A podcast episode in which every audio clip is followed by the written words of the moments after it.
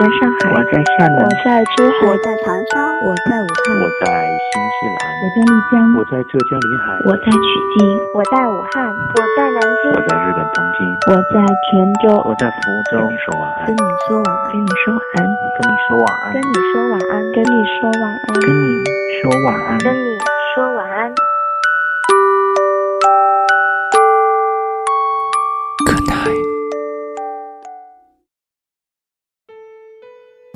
嗨嗨嗨，嗨嗨嗨，这是这是要怎样？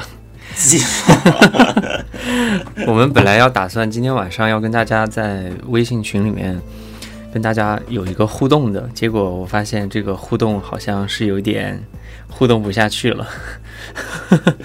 我们在群里面跟大家说了一个话题，就是你觉得人生当中呃有抵制诱惑的一些方法吗？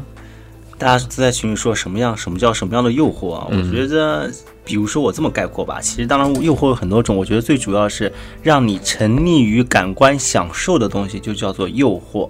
我觉得是这样的一个对，比如说好吃的啊，满足口腹之欲；比如说，对吧？好肉体啊，满足我们的这个 对吧性欲；比如说。呃七情六欲，，对，就是满足你，让你觉得爽、舒服的地方，嗯，就是好，就是一种诱惑。那你比方说，呃，拖延，拖延是什么东西啊？拖就是拖延症嘛，啊，也是一种被也是一种被诱的方法，就就是是要满足什么欲望吗？嗯懒欲，懒欲，你内心的那个懒虫的那个劲给满足了。嗯，所以我们今天晚上就跟大家聊一聊，到底有没有控制或者说要抵制我们的这些诱惑的一些方法？你觉得有吗？我觉得你先听我说这个故事啊，就是我之前我觉得这个故这个点好像有点无聊，但是感觉嗯好像大家好像对这个还挺有兴趣的。你知道我为什么有这个问题吗？嗯，就我很之前呢，我有学生。呃，经常会问我说：“说赖老师，你看我怎么办？我怎么样才能抵制诱惑？我怎么样才能不玩手机，专心学习？我怎么样才能不想女朋友那点破事儿？然后这个好好专心学习，该干嘛干嘛呢？”我就碰到无数个这样的问题，所以我就突然间想一下，我觉得有必要给大家来讲一下这一点，我觉得还蛮有意思的。对于我们大部分的青年人来说，我觉得这个问题很重要。你觉得有没有什么？你觉得重要吧？很重要啊。哦，好了，就这样吧。反正我们都讲了，你们爱不听爱听，也就是啊不听不爱听也就是这样了吧，就这样吧啊。那那，那那那你觉得是怎么样去抵制这些诱惑？我先讲一下前因后果，我们再讲怎么去抵制诱惑。呃，我第一点是感觉就是我在思考这个问题，觉得其实是你的选择，或者是跟诱惑作战，还是妥协诱惑，造就了你现在的人生。我就觉得别人问我说，老师怎么样可以不玩手机，怎么样可以不想女生女女朋友的事情，怎么样专心学习，我都觉得，哼，我真的是你你形成了二十多年的事情，你形成了二十多年的习惯和生活，你问我，我就给你上几天课，我帮我能怎么样帮你？我真的帮不到他，我没有这样的像什么速效救心丸啊，还是什么伟哥春药，吃了让你勃起，吃了让你不早泄，吃了让你心多活两年，我没有这个本事，也没有人有这个本事。为同样的道理，就是我为什么说你的选择或者你是否妥协还是是否斗争，决定你自己呢？比如说啊，嗯乔布斯，嗯，他是面对诱惑，他做了什么事情？你面对诱惑，你做了什么事情？他做了什么事情？不知道，反正应该做了一些很了不起的事情，才会让他与众不同。同样，呃，我记得我高中的时候有一个同学，他为了就是大半夜嘛，他其实想多看一会儿书，但是他又很困，那为此呢，他就做了一件很傻的一件事情，戳自己的大腿，不不不是，他就是用凉水，就大冬天的用嗯凉水，就是冲冲冲他的头，傻逼。对，最最后就是导致他就是高考的那一段时间一直头痛。我跟你说，你知道为什么？估计就是这个人平常没有怎么努力用功，嗯，然后就突然觉得，哎呀，好紧张，好对不起自己，好对不起父母，然后突然间临时抱佛脚来满足满足自自己，因为人生之前而拖沓时间所带来的内心空虚，所以采用这样的一个极端的方法，所以他。这个例子恰恰说明他没有抵制住诱惑，嗯，所以你不要问我怎么抵制诱惑，你先问你自己能不能做到什么，还是问你现在的习惯是因为什么样造成的，先想清楚再想怎么样去抵制诱惑，或者说正是由于有些人能够抵制诱惑，有些人不能，才造就了我们今天社会的差异，才造就了别人怎么能做得好，我为什么做不好？对呀、所以就是两个字，并没有什么卵用，啊，不是好像好多字啊，然并卵。而且重要一点就是，呃，想清楚了你的人生该怎么过，所以特别最后一个送大家一句话，就是你知道我很早的时间，我爸嗯我妈很喜欢看那个一个养生节目，嗯养生节目这么说的，他说，呃，任何也有专家说哈，任何欲望的放纵和满足都是要付出代价的。对啊，我觉得人生就是一个因果循环嘛，你要就是你现在所做的任何一切，都会导致你的一个什么样的结果。对，所以自己看着办吧。你如果你想，比如说特别是同学早恋，你知道吗？我也是醉了。我不是说早恋不可以啊，我觉得恋爱是非常美好的，美好到 甜过初恋，对吧？但是重点就是在于人一辈子要处理一个问题，不是爱和不爱，也不是什么时候该爱，什么时候不该爱，而是怎样去爱，怎么样分配你对这个的爱和对那个的爱。当然，我指的那这个和那个 不是两个人，是指工作、学习、生活、家庭、情感、伴侣、孩子的爱，你怎么分配？但是让人担心的就是，大部分人是分配不好的。比如说早恋了之后，或者说你在不恰当的时候恋爱了之后，如果你爱的死去活来，爱的一门心思都没有的话，爱的天天都想些逼逼卵卵的事情，天天都想到那些男女之苟且之事，那算了吧。你爸妈生下你来就是做这个事情的话，那我也感到为你感到羞愧。所以你们要搞清楚的不是爱和不该爱，而是怎样去爱。嗯所以这就是对于我们诱惑。我不是说，假如我们同学说，老师我特就不要我怎么说老师了，比如说我朋友们说啊，听众朋友们说，哎，我特别喜欢看书，但是我要工作，怎么办呢？如果我跟你说书是你的诱惑，你不该做，你应该工作的话，那我觉得我太没有人性了，或者说我太功利了。嗯，我该告诉你的是，你要搞清楚你该怎么样爱你这个诱惑和怎么样爱别的事情，这就是处理诱惑的方法。嗯，南希在群里他说，错的并不是诱惑本身，而是你那一颗躁动不安的心。然后他还说，所以不要去怪诱惑，诱惑了你，你也可以选择不被诱惑啊。就好比不要怪别人欺骗了你，是你自己不中用。好难过，我想到有一次我被骗的经历呢。然而我并不打算告诉各位，因为这个是直接暴露我智商的事情，所以我也不打算做了。反正你就是被别人欺骗了嘛。然后其实你为什么会被别人欺骗，是因为你很弱到被别人欺骗。什么鬼东西？就是按照他的道理来讲，就是这个道理哦啊。好的，好，那么大家刚刚我们讲了，我们聊了多少？聊七分钟，跟大家讲诱惑是已经，够对得起大家今天的主题了。然而我们今天并没有什么别的主题了。有啦，其实我们一开始的时候，其实想跟大家分享听友的一封来信，但是后来我又觉得说这封来信。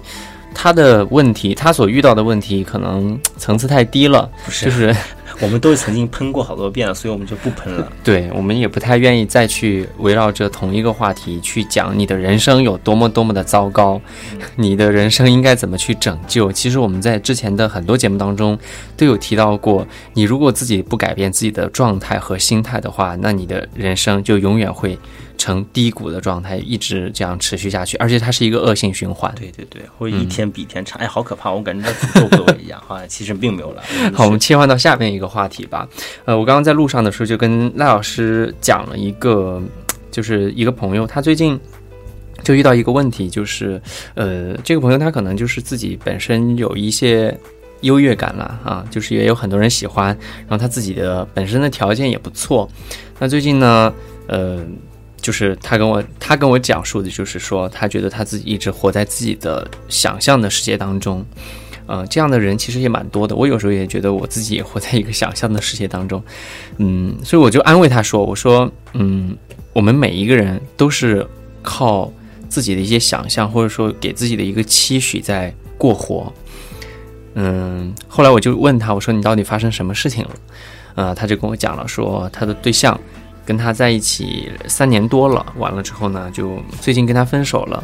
他就觉得很接受不了这个事实，啊，因为他觉得他自己条件又很好，对吧？然后人又很优秀，呃，再加上自己就是各方面的条件等等的，就是诸如此类的，他觉得他自己是蛮蛮蛮优秀的，所以他在感情的这件事情上可能一一时接受不过来，而且他也不知道接下来该怎么办。他工作了没有啊？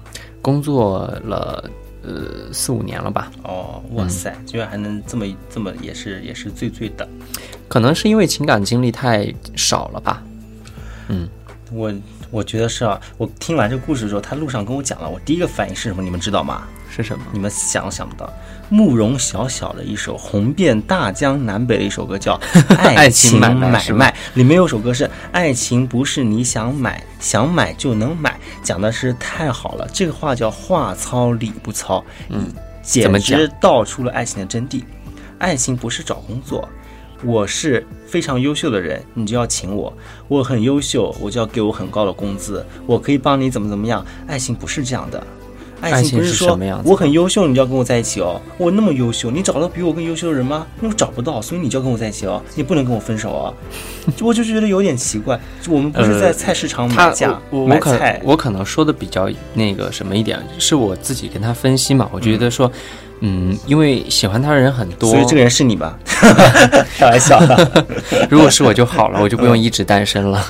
呃，他就是喜欢他的人很多，嗯所以他就会觉得说，嗯，我可以安静静下心来跟你在一起三年时间。那他觉得他自己，你明白我的意思吧？对他这个嗯另外一个人就要跪下来感天动地窦娥冤，就觉得我怎么能离开你呢？我离开你简直太对不起，怎么怎么没有？没有没有，那所以他就会觉得说，嗯，我舍弃了那么多人，就是就是可能按照你刚刚的逻辑来讲，他可能就是他的成本，就是在这一场恋爱当中的成本会很高，就高到了他自己觉得说我跟你在一起，我付出的比你更多，所以他在对方提出要分手的时候，他会觉得接受不了。像这个事情啊，我都不知道他们为什么分手。这里面所经过的曲折或者经过的事情，可能只是他自己臆想，觉得他们感情好，然而他们感情并不好，或者说这个男人在这个人在外面经常会劈腿，也是怎么的，也是有可能的，所以导致分手。对于他们分手，我们都不知道，所以我们怎么去判断，在这个过程当中呢，他是怎么样，怎么一回事？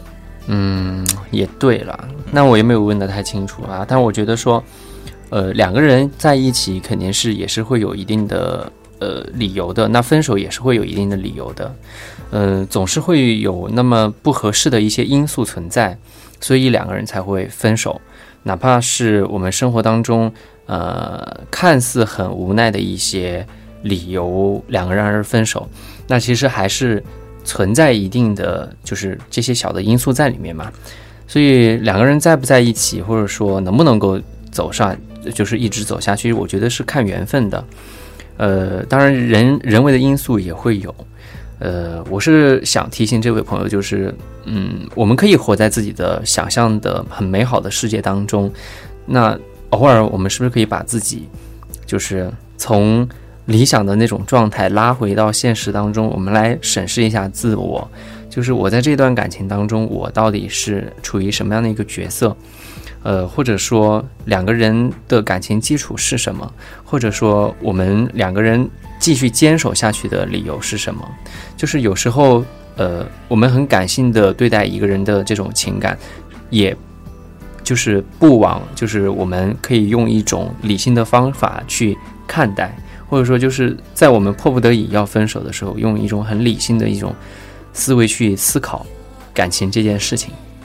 你觉得可然？我并没有听懂你刚才讲的那段话的中心思想啊，好吗？开玩笑了，就是就是就是我，因为我根本不知道是什么这个情况，我也没法说，我就大概就我只能瞎猜或者瞎说的，就是就是我们我们朋友容易自我感觉良好，就觉得。嗯呃，你刚刚文森说了，就是你要脱离自己的这个环境，或者一点就是说什么叫自我感觉良好，或者说我觉得你这个感情很多基础上都是一个揣测、臆想，嗯或者说我觉得你没有真正的、真正的 care 过对方的感受，你才会说出这种大言不惭。我觉得我在感情当中很好，或者说我觉得我们关系很好，然而并不是这样的。倘若你真真的走进对方的心灵世界，你就可以感受到，其实对方人生当中经常跟你在一起的时候，他会处于一些很无助的状况，嗯或者说他愿意暴露暴露出他本来弱的这一面的时候，你会发现，哎，他其实原来没有我想的那么好，或者是觉得他有时候他很糟糕。如果你都没有感受到这一点的话，那我觉得是不是自我感觉太好了，或者说自己爱自己爱得太深，这个爱无法容纳对别人的爱了。嗯，我我前两天听你最喜欢的那个节目，叶文有话要说，对，呃，就听到有一个一个男呃一个男人，他他呃三十多岁了，完了之后呢，他爱上了一个比他大几岁的一个已婚有小孩儿的一个女人，嗯。然后呢，但是这个这个是个单亲妈妈，嗯啊、她爱上这个单亲妈妈的原因是因为她的那个单亲妈妈的女儿，就很小的一个女儿，很可爱，然后画了一幅画，然后打动了这个男的，然后这个男的就就觉得说这个女人很就是就是他臆想当中的那个很完美的一个女性的形象，他会觉得嗯，好单纯、好完美的一种形象他。是不是被骂了？对，被骂得很惨，他就是完全活在自己的世界当中。他一开始的时候就跟叶文讲，讲他怎么爱上这个女人的。那他讲完了过后，大家就是你作为一个普通人，你就会觉得哇，他是不是地球人？他居然就是爱上了爱上了这样的一个就是臆想当中的这样的一个人。他三十多岁是怎么活过来的？所以我就我我就我我我就觉得说这样的一一一一个人，他肯定是找不到对象的。哎呀 就永远活在自己的臆想世界当中这个。事情叫做呃，嗯，有一句话叫“没有公主命，却有一身公主病”。同样，我觉得这个男的也是啊，嗯我觉得他就是，呃，如果你是比如说那个叫什么，呃，末代皇帝溥仪，嗯，你可以过了这样的无所谓，你你是皇帝，问题是你不是皇帝。不是啊，他也后面死的很惨。哦，我我对我只是我只是一个打个比喻方，就是如果你活在这个你的国王里王国里，啊，你一切都是以你为标准的话，那我觉得那你无所谓，或者说类似的，你是这个。呃，你可以依靠不跟外面接触活下来的环境里，嗯但我觉得很多我们我们人生当中有几个人是这样的环境，有几个人是这样的人，所以我觉得醒醒吧，小姑娘活得小伙现实一子们都自己扇自己两巴掌，醒醒吧，不要再做玛丽苏中二梦了，好吗？你知道那个那个范冰冰吗？嗯我就最我虽然没有，我肯定是不会去看那个什么杨贵妃的，我就看到有人吐槽还是蛮经典的。他说看完电影之后觉得电影结束了，怎么怎么范冰冰还没当女皇啊？后来恍然发现，哦，原来他讲的是演的是杨贵妃，哦、所以我就感觉范冰冰是什么呢？叫呃那个叫什么呢？范玛丽苏金锁，对吧？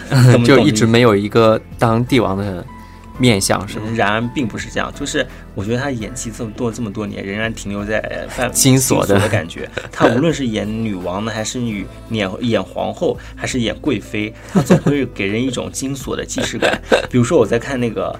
叫什么《武媚娘传奇》的时候，我说、嗯哇塞，终于看到金锁登上皇位，我也就安心了的感觉。是吗？嗯，我们切换下一个话题吧。哦，OK，嗯自然，因为无缝衔接。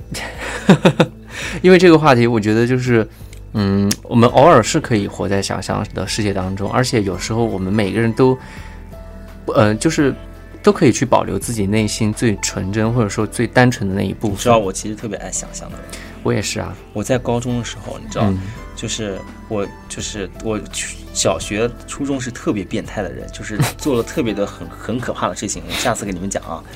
但是我高中呢就不太讲话了，为什么不讲话呢？是因为我突然间发现了人生的新大陆，就是 YY，嗯，就整个想象的世界当中是会哦非常简直了丰富的，嗯都已经超越玛丽苏级别了，我都不知道叫什么杰克苏吗还是罗斯叔呢？我已经完全我不知道了。就比如说我在路边坐着车，然后看着窗外，看着车窗外，这时候呢，别人都觉得我在想讲这个动脑在在思考，或者说别人都觉得我在休息，这其实不是，我只是看到窗外的空地开始想象，如果这块空地是我的，我将会怎么样使用它，怎么样制搭建我一个人的别墅，我甚至会经常想象到这个房子的细节，比如说门应该怎么样造，然后有的时候想了一半说，嗯，好美好，好美好的一天，然后贴个标签，然后嗯把它关掉，改天路过的时候再来想象后面的内容。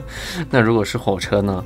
火车啊，火车一样就想这个火车是自己的啊，然后怎么的，我会安排谁在里面啊，怎么的？你看，就是嗯，你果然是可以去缔造一个自己的王国。自己想象的王国。对，水瓶座的赖老师是很睿智的，就是他会想象会很丰富，对，想象丰富跟睿智两回事，好不好？不要提高我，就是脑洞大，拔动你呃拔高你的什么把我的层次智商是吧？并没有，然后我智智商很低，然后我就是主要是脑洞靠着脑洞大对，，那就是情商很高。并没有，呃，苟延残喘到了今天。好，我们聊聊聊下一个话啊，题。好吧，嗯这个话题是我们赖老师呃发起的，什么话题啊？我都不知道。就是你在生活当中哦，工作当中哦遇到不喜欢的人怎么办？嗯嗯嗯，嗯，你会怎么办？骂他们吗？拜托我这种人，我看不惯人太容易了，我就讨厌一个人太容易了。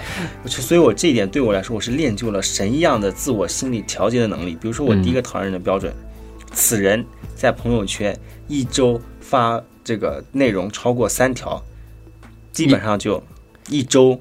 一周发三条。对，，超过三条。那我每天都发。啊，你没有每天都发好吗？我我真的是每天都发，并没有，我真的每天都发，并没有，真的。你没有，你就一周发一两条的样子吧？没有，我是每天都发。那我可能没看到吧？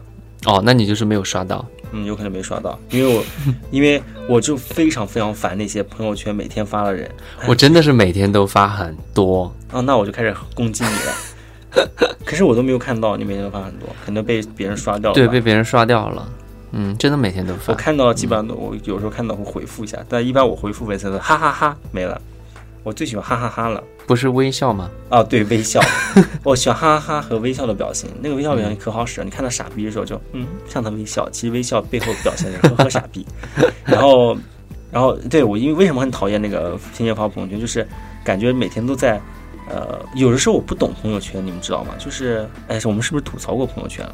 对，朋友圈已经说过了，哦这是一个神一样的啊，产品。好吧，那我就不说了。朋友圈，像我，但是反正这种很让我觉得很生气的事情很多，反正我很容易生气。那所以碰到不高兴的人呢，看情况吧，看情况，我不是我们刚刚在路上的时候聊的，不就是说、呃你能接受，就是你工作当中遇到你很不喜欢的人，那是必然的。嗯，肯定啊，每个人都会遇到嘛，那你就不接触不就好了嘛？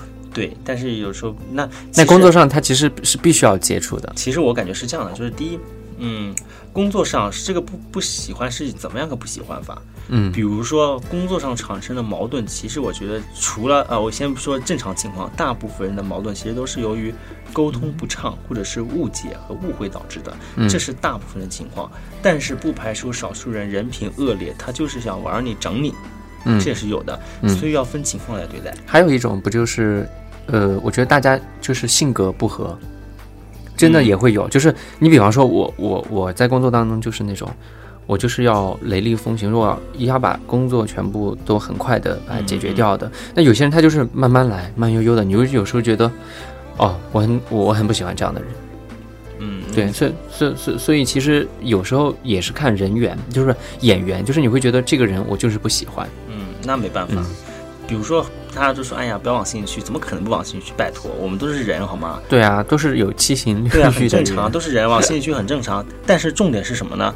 我觉得你不要因为一个不喜欢的人影响自己的心情，那就糟糕了。比如还生气，那我觉得不值得。这个是我从一个我觉得要也要分情况看，就是你比方说，有些人，你比方说我遇到这种人的时候，我就觉得说啊，我跟他不是一个世界，我下一次不要跟他合作，就这样。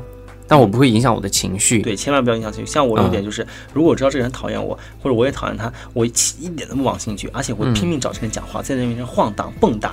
跳这个旋转跳跃，我闭你怎么会那么？我就让他讨厌、膈应，让他难受啊。反正我不难受，对吧？那你要讨厌我是你自己心胸狭窄，我不难受。我跟你讲话笑嘻嘻呢，开心的跟你讲话呢，天哪！跟你分享我每天生活的喜悦呢，让你知道过得多开心呢，对吧？我告诉你，昨天买彩票又中奖了呢，开心的一塌糊涂，工作顺利，家庭和睦，多好啊！感情顺利，感情顺遂，都要结婚了呢，好吧，自黑一下，呵呵呵。所以我就是喜欢这样啊，就是如果你不开心，那是你的事，不好意思，我没有不开心，我很开心，所以我要告诉你，我更开心。那如果说就是、嗯你遇到了一个让你觉得不开心的人了呢，怎么办？就是对方让你很不开哎，心。我确实会不开心，对啊我会找人倾诉，呃，我会找可靠人倾诉，或者是内心把他骂一遍，但是我一般不会把这个事儿留过夜的，哇塞，那你处理情绪的方式是什么呢？就是宣泄啊。就比如说上课的时候，我必须要讲些有的没的东西啊，我的学生必须要听我倾诉，他们不听都不行。怎么样？嗯，不怎么样。你这样，你这样就没办法，就是说，嗯我说我给你我给你们讲一件事，我刚才绿了个绿茶婊，妈蛋气死我了，然后我讲一下他，我就瞬间就解脱了。但他们应该是有人在在骂你了，你开始咳嗽。然并卵，但是我学生没办法，他必须要听。嗯呵呵，你再去咳嗽。所以我跟你讲啦，在这个地方不要骂人，一骂人的话，别人会听到，然后他就开始骂你。我没有骂人啊，我没有骂人啊，我只是表示我很开心啊，开心的我都快渴死了。哎呦妈呀，这个节目太粗糙了。要不要去喝口水？没事儿，继续吧。嗯，我在工作当中，如果说我遇到就是让我觉得很不开心的人的时候，我有时候会逃选择逃避。就是你比方说，呃，我一定要跟他一起做一个项目的时候，那我可能就会选择说，就是会跟跟他讲得很清楚，就是可能这一块我就负责哪一块，那其他的你就呃你你就做好，做好之后我们怎么怎么想办法。就是我我不会说想很积极的去去去跟他推进这份工作，就是这一项工作。其实可能这个也是属于我个人的一个，哦，我突然想到一点，你知道吗？嗯就是有的人遇到不开心的人，他就选择逃避，或者说不干，对对，对我我就不干了，我就走了呗。你知道我的想法是什么呢？嗯凭什么啊？为什么呀？好好的工作，你就因为碰到不开心的人就不干了？凭要是也是让你得逼他滚啊，不是你滚啊，天哪，对吧？你也把他弄走啊，你不是让他本来就是这样呢，你为什么你不开心你要走呢？我觉得没有道理。首先，你看问问自己有没有做过亏心事儿，没有做，挺起胸膛，没什么大不了的，对吧？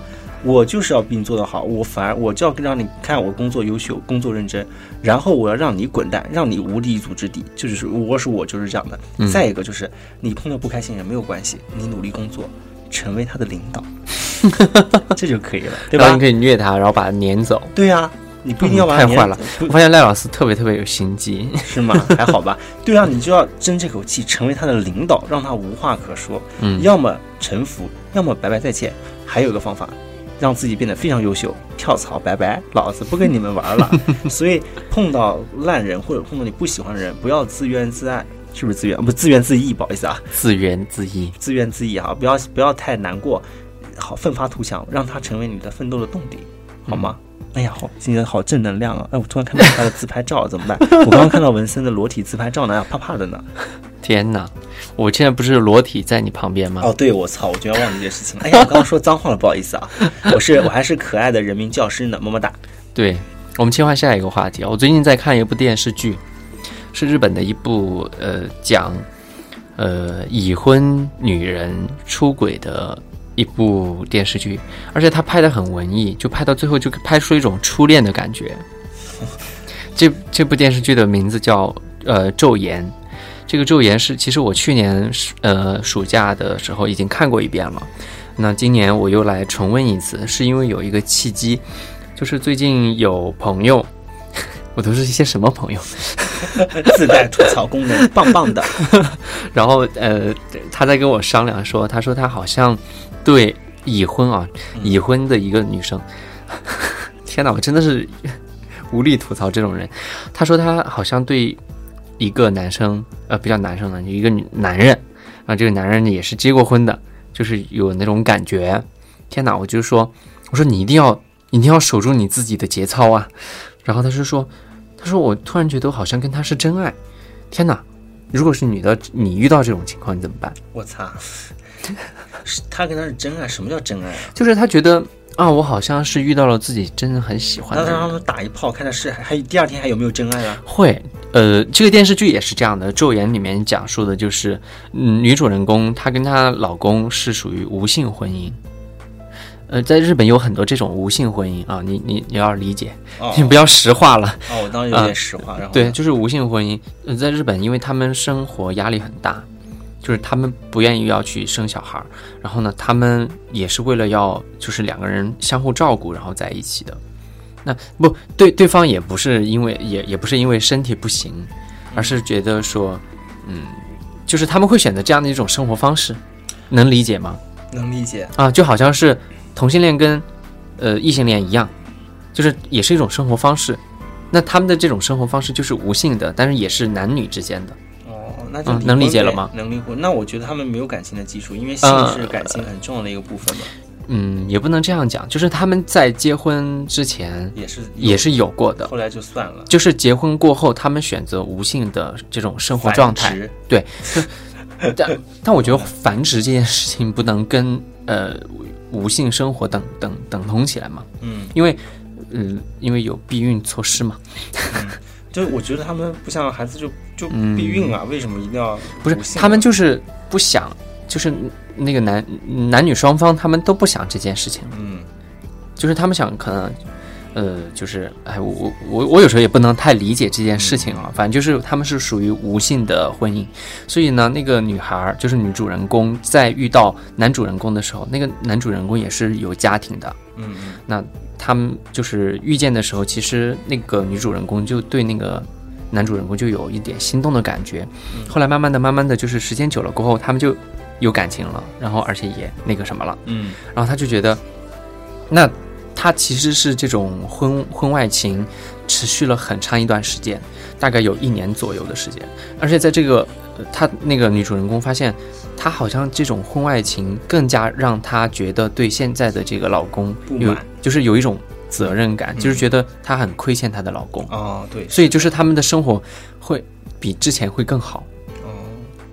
但是呃，主要的剧情我就不在这个地方剧透了。嗯。我想表达就是，呃，我们要聊一个话题，就是如果说当你，呃，不管是结婚还是说两个人在一起过后，你遇到了自己好像又很喜欢的一个人的时候，因为我我我觉得就是不能够，就是不排除我们人这一辈子可以喜欢上很多人，对不对？嗯嗯而且对很多人有，不管是生理上还是心理上的一些依赖或者冲动，嗯嗯，你遇到这种情况的时候，你会怎么办？就是第一个，我觉得你结婚前要想清楚，我是不是真愿意跟这个人在一起一辈子。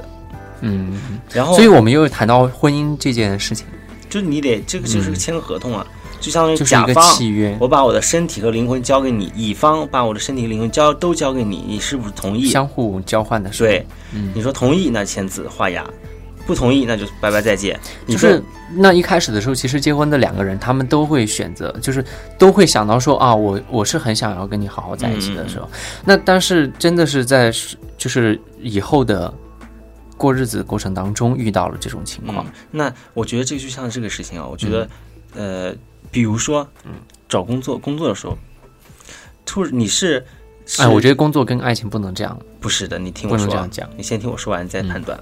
就比如说，你是骑驴找马，还是辞职之后再来寻找？我觉得这个就跟你的道德是有关系的。为什么这么说呢？同就是比如说你在工作的时候，其实已经带着这个工作合同的一个承诺，那你就该履行完这个承诺。承诺结束之后，该干嘛干嘛。我觉得骑驴找马的这个心态是非常不好的。比如说，他这个人爱上别人，可以，你跟你的老公商量，协商离婚。你说我不爱你了，那我再见，然后再跟这个男的在一起，可以。但是如果你一方面你在享受着这一段上这个这一段契约婚姻所带来的好处的时候，又心系另外一段朝秦暮楚所带来的刺激的时候，我就觉得这个道德是有问题的。当然，我觉得道德这个问题在呃在后现代社会其实也。大家道德都已经崩塌了，但是我觉得我自己看来还是要有一个准绳，还是要有一个端正的三观的。所以我自己看来这个事是不行的。如果你当然我说你可以爱上很多人，可以爱上很多人，你离婚再去爱，尽情的爱，随你怎么爱都可以。但你在婚姻状况下你就不行。哦，你的意思就是，嗯、我不能抛弃哦，我呃必须要抛弃这一段感情过后，我才能够再去爱另外一个人。，如果你突然发现，哎呀，我在感情里爱上了别人怎么办？可以啊，跟你老公离婚啊，就爱这另外、再爱这个人，我觉得这样就 perfect，没有任何问题。但是如果你还是带着履行这个合同的契约来做下一个合同，就相当于你在买东西，跟他说好了，你这个只卖给我，但他偷偷又去跟人家涨价，然后又从中挑价来选择一个价高的，对吧？那卖走，我就觉得这就是不道德的行为。嗯，那你不会觉得说抛弃对方，然后再去爱别人，其实是性质是一样的吗？不一样啊，起码名正言顺，起码名我不是偷偷摸摸。嗯，我所以我我们我我我们今天晚上讨论的话题就是，你应不应该说抛弃这现在这段感情，然后去开始新的这段感情？我觉得话题应该是这个样子的。哦，那就抛弃呗。你要爱那怎么办呢？我你说了，就大家都说了，就是人 一辈子可能很多次真爱，对，没错。所以那你就去呗。但是会有一种观点呢、就是你遇到了这一个喜欢的人，那你遇到了下一个喜欢的人怎么办呢那？就再抛弃啊，再再爱一个人啊。对啊，如果你就是得这样子，那第一个你可以选择妥协，但你要要真要是遵循自己内心，那你就这样做。很多人都是这样的。这个我觉得，我觉得在现代的这个婚恋的这种观念之下吧，很多人会呃前一段呃前一段时间有一个朋友跟我说的，就是现在的爱都太廉价，嗯就是我可以很快爱上一个人，可能吃一顿饭，看一看一部电影，嗯，就是交往个一两个月，然后就觉得啊，我好爱你啊，呵呵，自己骗自己。呃，就是相互之间都会有这样的一种错觉，因为可能是因为现在的这种言情剧啊，或者是这种就是现在这种信息的一种传播吧，就是理想当中的那种恋爱的状态就会被神化，或者说叫被理想化，嗯，所以很多人他们追求的仅仅是一种感觉感觉，然后这种感觉其实有时候有，就是大多数情况下它是一种虚无缥缈的一个东西我。觉得这个分人吧。你知道我想的一个事情就是，嗯哎，我又忘记了，你先说吧，等我想起来再说。所以我呃，我要表达的一个观点呢，就是我们在衡量一段感情的时候，就包括前面我们刚刚说到那个那段朋友，嗯就是那个朋友他们那三年感情的时候，我觉得说两个人都能够坚守在一起三年时间，为什么不能够再继续再尝试继续这种事情下去呢？你我咱们就不知道他们是怎么坚守的，嗯他们有可能坚守是各玩各的呀。天哪名义上存着啊，名存实亡啊，总比有总比这个聊胜于无啊。我见过很多这样的人，在很多这个我看我有不是很多，我有些朋友他的观点里，其实比如说女生啊，嗯但你不要骂我直男癌啊，也不要说我性别歧视啊，在很多女生的观点里，她所谓的完美的爱情与婚姻，就是第一有一个人固定每周操我几次，同时他又给我钱，我觉得这就我就是完美的爱情，我好喜欢这样的生活。你喜欢吗？不喜欢。我我这个这叫我我我只能说，那我觉得得，一个人对待爱情都嗯能犬儒，能够这个就犬儒主义，能就是凑合着过的话，那我觉得他的人生基本上也就凑合着过了。对啊，所以我有时候觉得说，觉得觉得突然间就觉得我自己是叶文化身，正义天使，好可怕呀！好，继续。那你不觉得说，其实，在爱情当中，呃，情感的这种需求的痛苦，要比肉体的这种需求的痛苦更难受吗？什么叫情感的需求？就是心里的孤独，就心里没有依靠的那种飘无呃飘漂浮不定的那种感觉，要比你身体的寂寞其实更也更更要要命是吗？对更要命。其实我觉得啊大部分人就是正常、人，孤独是正常的，嗯，孤独也是应该的。我我是说情感和肉体是啊，这两件事情。情感也那人都是孤独的状态，那情感当然孤独了，这是一个常态。你生下来你得接受这个事实。你能幸运的时候有一个有一只鸟跟你羽毛差不多，跟你嗯飞的速度也差不多，哎就可以了。你你想对啊，所以就是很难找到那样一个人嘛。哦，那就好好去寻找呗。突然间想唱一首歌呢，叫什么？《爱情买卖》。我们现在不需要爱情买卖，就是，嗯，就是要遇到那样一个跟你自己频率相当的一个人，然后身体的频率也相当的一个人。好了，我们今天节目到这边，感谢大家收听，拜拜。你一定要这样吗？没有没有，好，我们差不多了，嗯文森。没有，这个话题还没有聊哦，完呢。好，那你继续，我不打扰刚刚聊到哪了？聊到，我们要找一个爱情跟我们呃情感和肉呃，肉体就是频率都相当的一个人。嗯，呃，你找到了吗？如果说没有找到的话，那你们的这种不管是什么样的状态下的情侣，或者是你们结婚的这种状态，可能很容易会被打破。你这样说你找到吗？我以为你问我，你问我呢。我现在我你都知道我都要结婚的人了，你问我这干什么来？好，对，我觉得结婚又是另外一回事了，谈恋爱又是另外一回事了。我让我想到繁殖恋，繁 就是你刚刚说的这个东西，我觉得我严重接受不了。你来讲吧，这是什么什么繁殖恋。繁殖恋就是这，你不知道是什么吗？嗯，你讲啊，我说我接受不了。就是两个人在一起就是为了繁殖啊，就是经常去哎生几个孩子吧。哎呀，我觉得男孩就是纯粹为了要满足身体上的需要的这种，或者生孩子需要，就是说，哎呀，我觉得男男人男孩比女孩好，再生一个吧，再生一个吧，我就听了我都要吐出来了。这还是一种繁殖恋很啊，很传统的一种观念了。就不我觉得现在在没越来越少吧。就不知道什么人会有这样的观点。哎，我现在觉得，呃，听叶文有话要说，听久了过后嘛，我觉得这个社三会观很正，对不对？就是很不正。你自己三观会越来越正了。嗯，我自己会越来越正，我我不听我也会很正，好吗？啊好你要把我绕进去。所以我，就我就说，我们这个社会上怎么还会有那么多的人，他们的生活状态会那么差？就是他们为什么就想不清楚这些道理呢？就是你就是面对诱惑，他们选择了妥协，或者选择随波逐流，他们就一定要承承受这个嗯。选择和短暂欢愉所带来的长期痛苦。对我我比如说那个我有时候我有时候嗯。就在想，为什么会现在这个社会为什么会这样？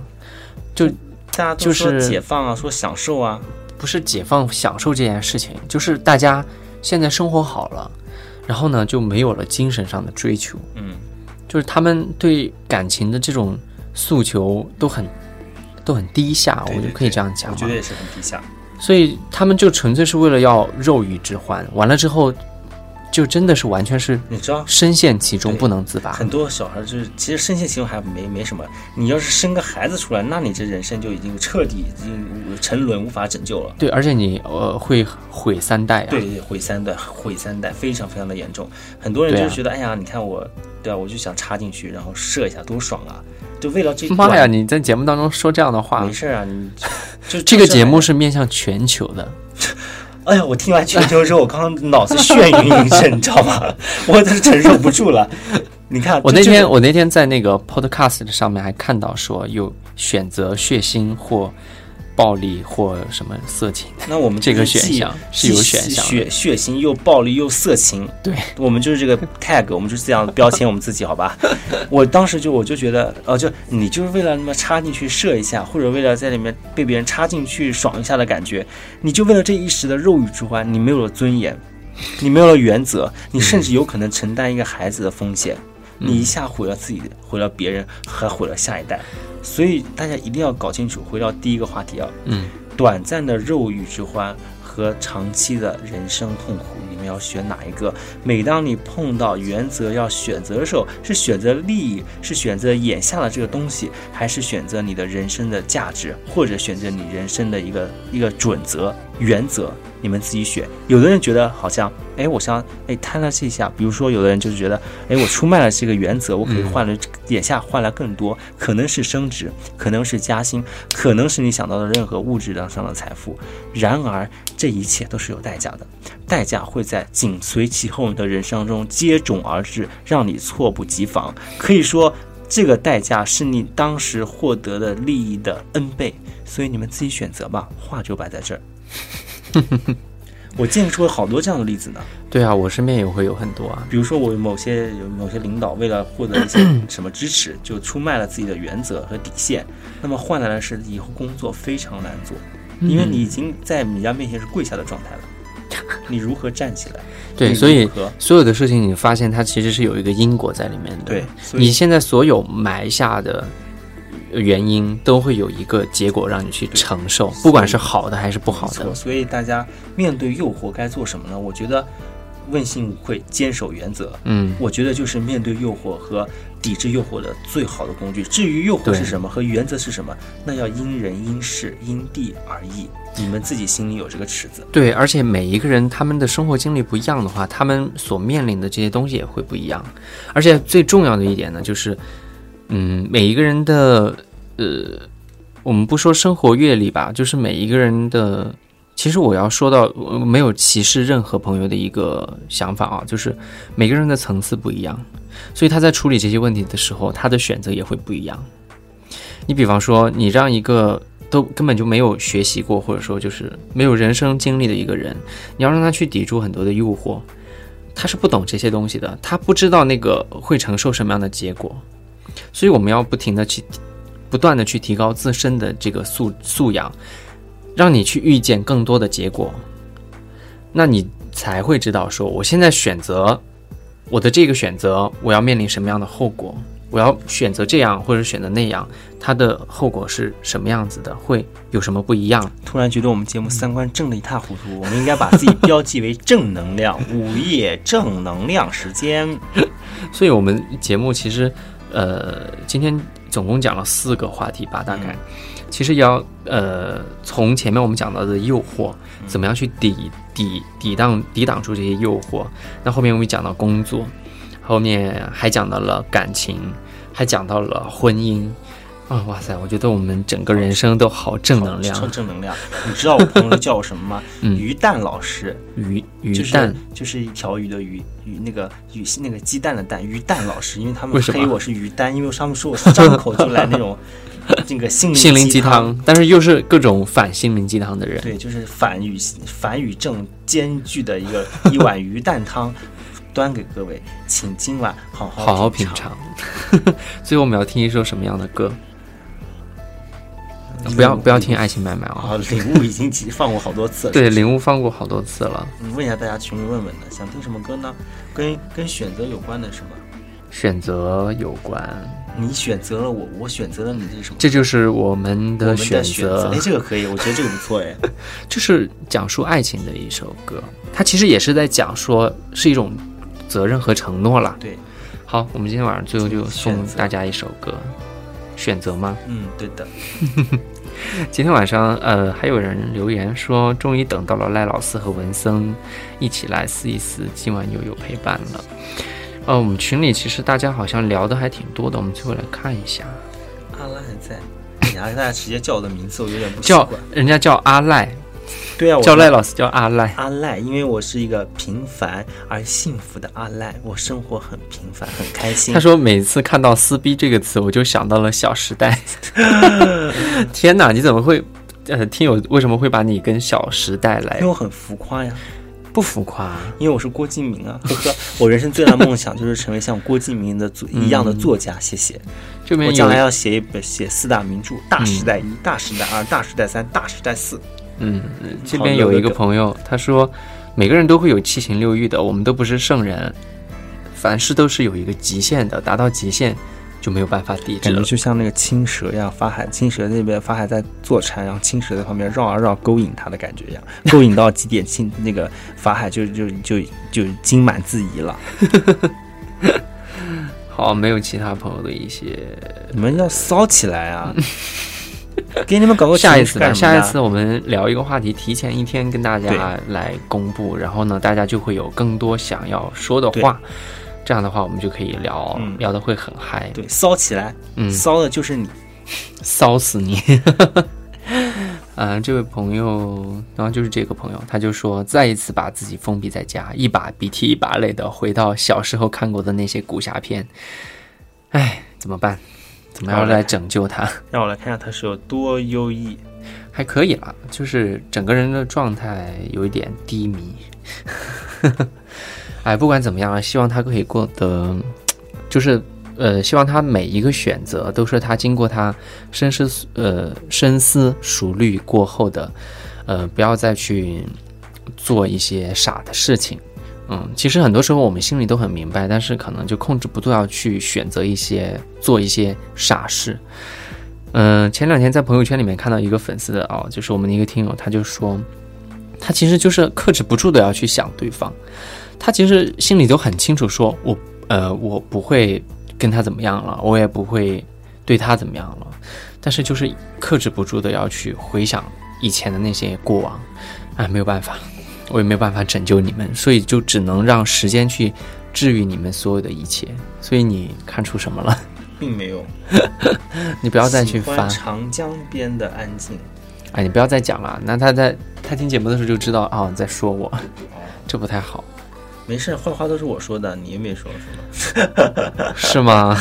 没事了，没事了，好吧。嗯，希望每一个人都获得自己的幸福，而且在做每一个抉择的时候，都嗯，也不是说深思熟虑吧，就是你要去想一想，我我这样做的过后会有什么样的结果，偶尔去就是去想一下你人生所走过的那些路，就是你你做了这个选择，你能够承受那样的结果吗？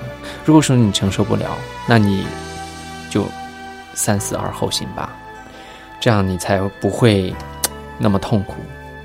选择，嗯，好，我们在鼓楼跟大家说晚安，晚安。风起的日子，笑看落花。雪舞的世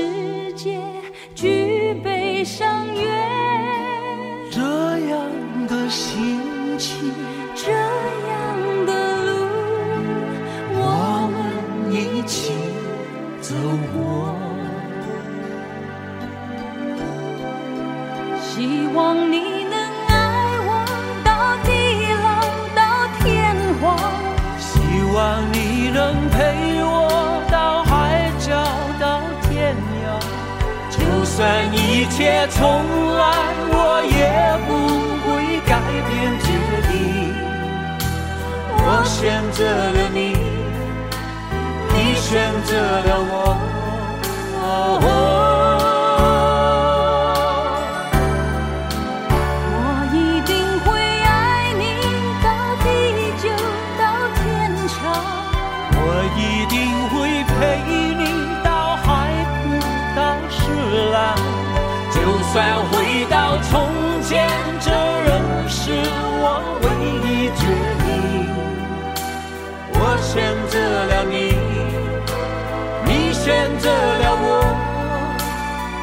是我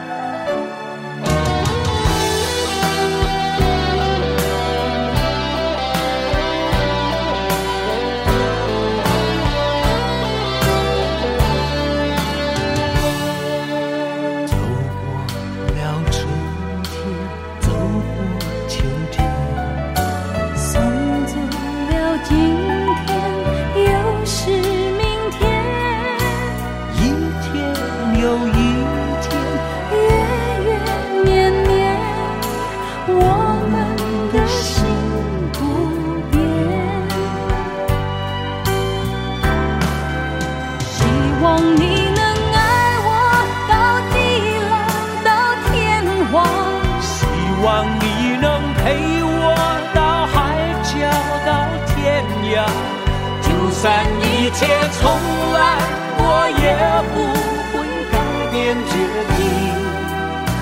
我选择。